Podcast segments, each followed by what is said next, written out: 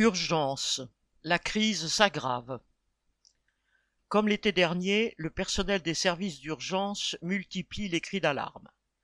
Le gouvernement Macron a promis de, citation, désengorger les services d'urgence, d'ici la fin 2024. Mais les mesures prises, très insuffisantes, risquent même d'aboutir à une nouvelle dégradation de la prise en charge des malades.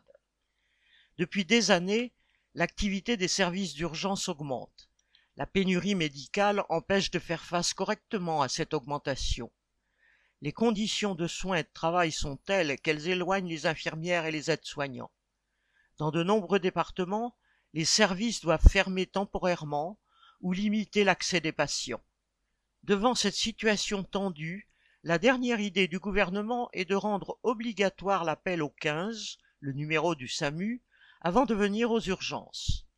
Les SAMU n'ont pas les moyens de faire face à ces appels supplémentaires, et les malades voulant venir aux urgences doivent attendre au téléphone qu'on leur dise, si leur cas n'est pas assez grave, de rentrer chez eux et de voir leur médecin traitant quand ils le pourront.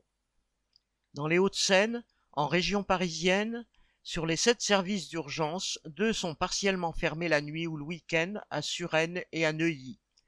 Les patients de ces villes sont emmenés dans les autres hôpitaux du département, parfois bien loin de chez eux. Comme tous les services sont débordés, il arrive parfois qu'ils soient refusés dans un service et que l'ambulance doive les amener dans un autre.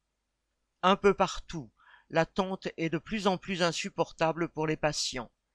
Les soins sont de plus en plus rapides et se terminent souvent avec des consultations ou des examens complémentaires que le malade devra effectuer lui-même en dehors de l'hôpital.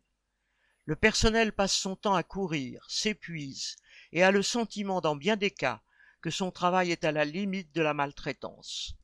Les services d'urgence sont pour beaucoup de malades un des rares moyens d'accéder aux soins. Sous prétexte de combattre leur saturation, la politique du gouvernement consiste à limiter cet accès pour ne plus voir les urgences débordées en permanence. C'est se moquer ouvertement du fait que les gens soient de plus en plus mal soignés. Jean Paulus